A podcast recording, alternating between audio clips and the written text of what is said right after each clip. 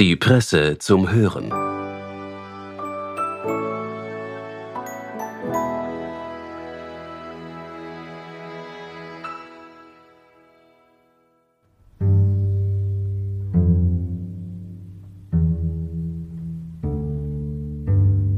Herzlich willkommen bei der Presse zum Hören.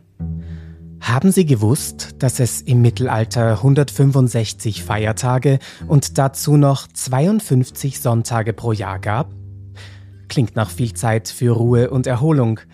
Autorin Irina Kilimnik hat sich in ihrem Text ausgiebig mit dem Schlafen beschäftigt und fand eine Menge interessanter Details über unsere tägliche Bettruhe von vergangenen Gewohnheiten bis in die Gegenwart. Viel Vergnügen!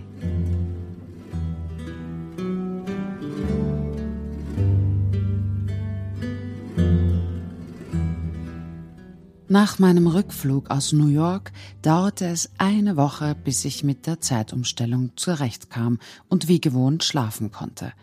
In dieser Woche waren meine Nächte zu kurz und die Tage zu lang. Ich war müde, gereizt und bekam zwischendurch Hungerattacken. Ich sehnte mich danach, wieder klar im Kopf und ausgeglichen zu sein, aber sobald ich im Bett lag, wälzte ich mich nur von links nach rechts. Eine ähnliche Erfahrung durchlebte ich einige Jahre später, als meine Tochter auf die Welt kam. Allerdings dauerte der Zustand etwas länger. Während mein Kind insgesamt auf 14 bis 16 Stunden Schlaf kam, geriet mein Schlaf völlig aus dem Gleichgewicht. Fiel ich anfangs noch wie ein Stein ins Bett, nachdem ich die Kleine mitten in der Nacht gewickelt oder gefüttert hatte, so war die Situation ein paar Wochen später bereits eine ganz andere, schlechtere. Ich konnte nicht mehr einschlafen. Die Gedanken ratterten immer weiter und weiter, ohne dass ich Einfluss auf sie nehmen konnte. Der Körper war müde, der Kopf kam nicht zur Ruhe. Manche Tage verbrachte ich wie im Delirium. In dieser langen Phase wurde mir zum ersten Mal bewusst, was ein guter Schlaf wert ist. Ein verkatertes Wochenende, auch ein großer Jetlag lassen sich früher oder später durch Nachschlafen ausgleichen. Man findet in den alten Rhythmus zurück. Aber bei den vielen Schlafunterbrechungen in der Babyzeit gelang mir das nicht, weil mir der Ausgleich fehlte. Laut einer Studie, die in Sleep Health veröffentlicht wurde, lässt Schlafmangel Mütter nach der Geburt sogar um bis zu sieben Jahre altern. Vielleicht büchste aus Angst davor eine meiner Freundinnen, die in der Modebranche arbeitet, nach der Geburt ihres Sohnes immer wieder in ein nahegelegenes Hotel aus, um sich eine Nacht Verjüngungsschlaf zu holen. Die Selbstoptimierung hat längst auch den Schlaf erfasst. Man soll sich schön schlafen, gesund schlafen, fit schlafen und so weiter. Es werden bestimmte Techniken angeboten, um mit weniger Schlaf auszukommen. Sicher ist es reizvoll, dem Bereich unseres Lebens, der immerhin ein Drittel unserer Lebenszeit in Anspruch nimmt und wo wir angeblich nur faul herumliegen, beherrschen zu wollen. Könnte man doch auf den Schlaf ganz verzichten oder ihn zumindest so gestalten, dass sich mehr herausholen lässt. Aber Schlaf ist viel mehr als nur ein Ausruhen. Und zahlreiche Studien bestätigen es. Wer genug schläft, bei dem sinkt die Gefahr, an Diabetes zu erkranken oder dement zu werden. Menschen, die ausreichend schlafen, haben eine stärkere Immunabwehr, bekommen weniger Depressionen und sind emotional stabiler. Circa sieben Stunden Schlaf brauchen wir im Schnitt, um gesund und konzentriert bleiben zu können. Warum ist dann langes Schlafen so verpönt in der Gesellschaft? Zumal das Gehirn ja nicht völlig abschaltet, sondern weiterarbeitet, nur anders. Warum gilt Schlaf als etwas eher Überflüssiges? Wieso ist kurzer Schlaf beinahe zu einem Statussymbol geworden? Kaum jemand singt ein Loblied über Menschen, die lange schlafen. Stattdessen liest man oft über Kurzschlafheroen wie Elon Musk, dem vier bis sechs Stunden Schlaf reichen. Da würden viele Jungmütter nur den Kopf schütteln. Die Schlafdebatte ist alt. Sie gehört zu den fixen Bestandteilen im Streit zwischen Modernisten und Zivilisationskritikern. Den Beschleunigern kann das Leben nicht schnell genug gehen und der Schlaf ist für sie schlicht verlorene, unproduktive Zeit, die man doch viel besser und gewinnbringender verbringen könnte. Die Entschleuniger weisen auf die Ironie hin, dass wir trotz der vielen zeitsparenden Erfindungen heute weniger Zeit für uns selbst haben als je zuvor. Das Mittelalter kannte noch 165 Feiertage, hinzu kamen 52 Sonntage. Wann hat man da gearbeitet?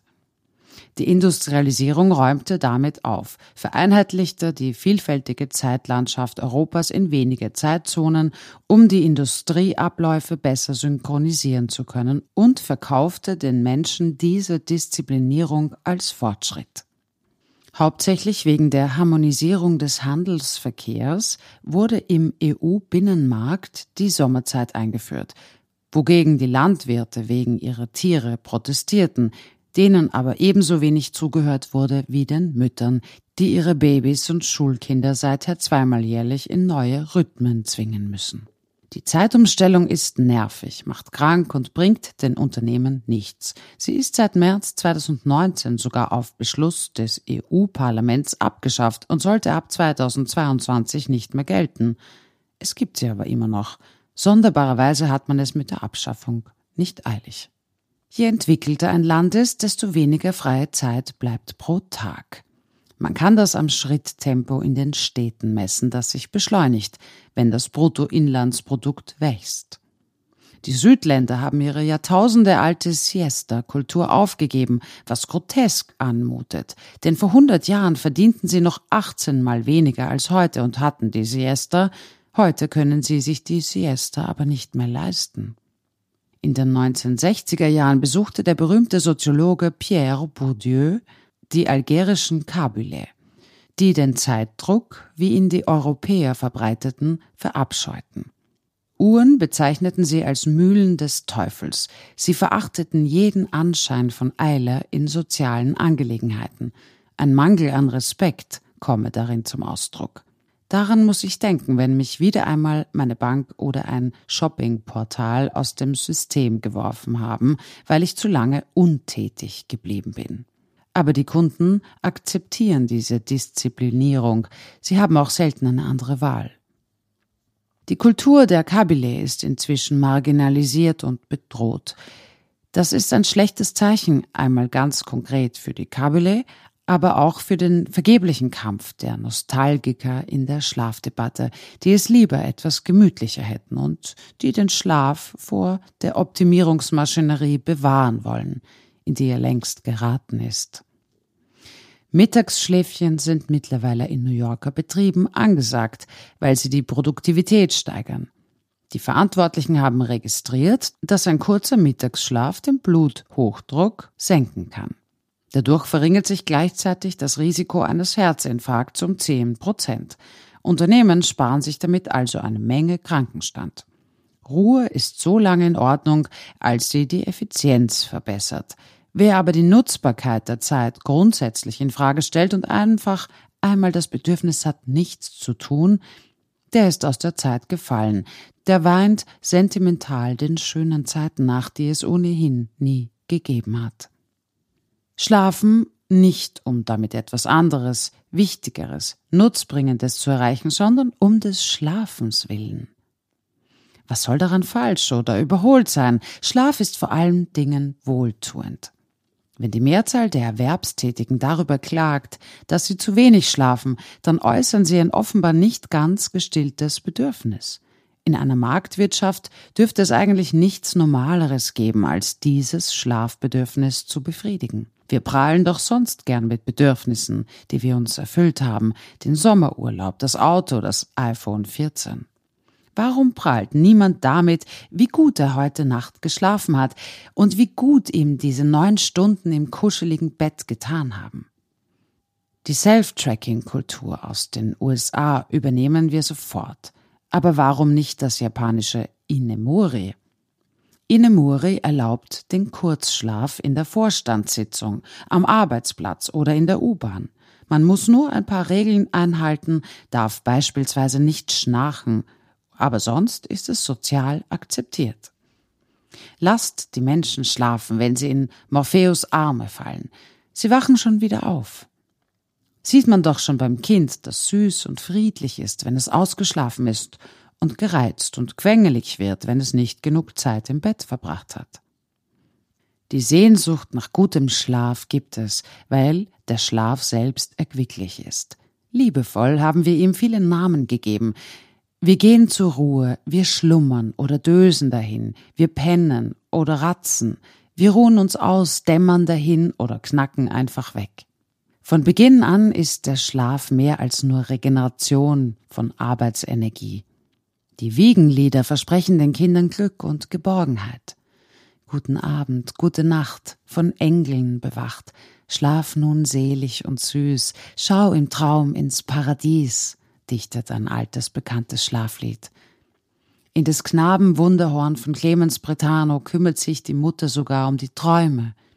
Schlaf, Kindlein, schlaf, die Mutter schüttelt's Bäumelein, da fällt herab ein Träumelein. Selig und süß ist der Schlaf, oder soll es zumindest sein. Und sind sie nicht schön anzusehen, die Kinder, wenn sie unschuldig und brav in ihrer Bettdecke geschmiegt schlummern?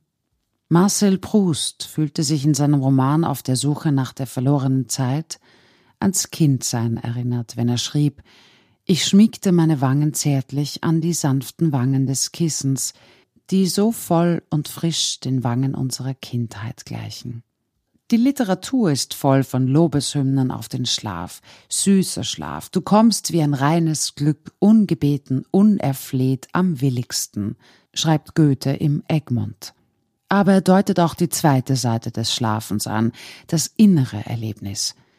Du lösest die Knoten der strengen Gedanken, vermischest alle Bilder der Freude und des Schmerzes, Ungehindert fließt der Kreis innerer Harmonien und eingehüllt in gefälligen Wahnsinn versinken wir und hören auf zu sein. Der Wahnsinn, das sind die Dämonen, die uns im Schlaf heimsuchen und die uns ins Gespräch mit uns selbst bringen, denen wir nicht davonlaufen können. Das ist dann zwar nicht mehr erquicklich, aber doch ein unverzichtbar existenzieller Wert des Schlafens. Sigmund Freud hatte ein untrügliches Gespür dafür, dass schon in den mythischen Figuren des Morpheus oder Hypnos psychische Vorgänge, Ängste und Motive erzählbar und bearbeitbar gemacht worden sind. Er führte selbst, wie das in Wien damals allgemein üblich war, ein persönliches Traumbuch. In der Traumdeutung entwickelte er die Theorie, dass im Schlaf unterdrückte und unbewusste Wünsche aus dem Unbewussten auftreten, ohne dass sie vom Über-Ich als Wächter zensiert werden wie im Wachzustand. Weil sich der innere Zensor im Schlaf zurückzieht, werden die Normen und Grenzen zulässigen Verhaltens weiter, und es können Triebwünsche wie das Begehren der Nachbarin oder der Mord am Vorgesetzten indirekt gelebt werden. In Träumen melden sich unsere Ängste etwa vor dem Verlassenwerden oder dem Versagen, aber so, dass sie zugelassen und verarbeitet werden können. Wer auf Schlaf verzichtet, verzichtet vielleicht auch auf eine angemessene Auseinandersetzung mit sich selbst.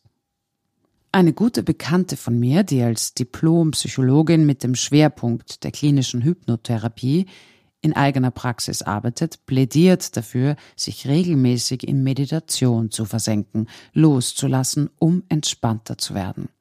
Der Zustand in einer Hypnose ist dem einer Meditation ähnlich. Man bewegt sich zwischen den Welten, zwischen Wachheit und Schlaf. Der Therapeut bringt einem in einen tranceartigen Zustand, in dem sich das Unbewusste direkt ansprechen lässt. So kommt es, dass verdrängte Erlebnisse, die die Ursache von Blockaden sein können, plötzlich ausgesprochen werden. Wie die Hypnose kann noch die Meditation heilsame Kräfte entfalten.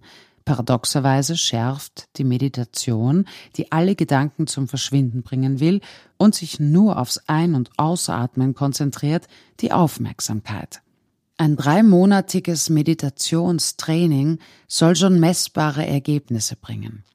In diesem tief entspannten Zustand, in dem nichts analysiert oder nicht gegrübelt wird, lässt es sich gut heilen, meint sie. Wer meditiert, kommt auch vom dauernden Smartphone-Checken los. Einfach mal aus dem Fenster sehen, da sitzen und nichts tun, dahindämmern und zum Partner sagen, ich will nur sitzen. Sie ist ein großer Gegner von bewusst essen, bewusst leben, bewusst schlafen, denn das erfordere ständige Aktivität und ständiges Nachsteuern. Das Essen mit allen Sinnen wahrnehmen zu wollen, ist okay, doch meistens geht es dann doch um Optimierung. Dazu brauche man aber eine Unmenge an Informationen. Beim Schlafen ist es ähnlich. Hier noch die Rotlichtlampe, da der Dream Sound, dort der Luftbefeuchter und den Lichtwecker, am besten auch den Schlaftracker, der die Fortschritte dokumentiert. Das kann man machen, aber eigentlich sollte man sich an seine eigenen Rituale halten und nur etwas ändern, wenn man wirklich schlecht schläft. Die Optimierungsfalle besteht darin, dass der gute Schlaf umso weiter in die Ferne rückt, je mehr man dafür tut. Die Römer hatten unendlich viele Begriffe für das Zubettgehen, die Nachtstunden, das Aufstehen. Sie sprachen von der Rückkehr des Lichtes, Diluculum, dem Abendstern, Vesperugo, dem Hahnenschrei Galicinium. Allein für das Lichtanmachen hatten sie drei Ausdrücke prima facie, prima lumina, luminibus ascensis. Sogar für die Lehre in der Mitte der Nacht, in der nach Nietzsche die Zeit aufhört, gab es ein Wort Conticinium. Diesem Begriffsreichtum entsprach ein Reichtum an Erfahrungen und einer Wertschätzung der vielen Facetten des Schlafes. Dagegen scheint unsere angebliche Erlebnisgesellschaft erfahrungs- und begriffsarm zu sein. Vielleicht sollte man den Schlaf einfach in Ruhe lassen, ihn unwichtig nehmen, weil er so wichtig ist.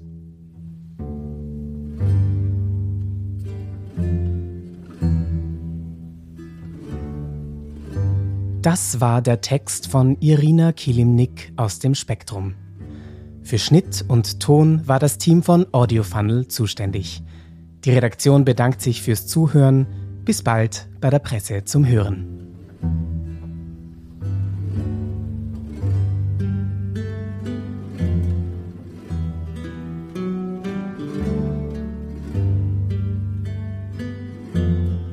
Presse Play. Spektrum Texte zum Hören.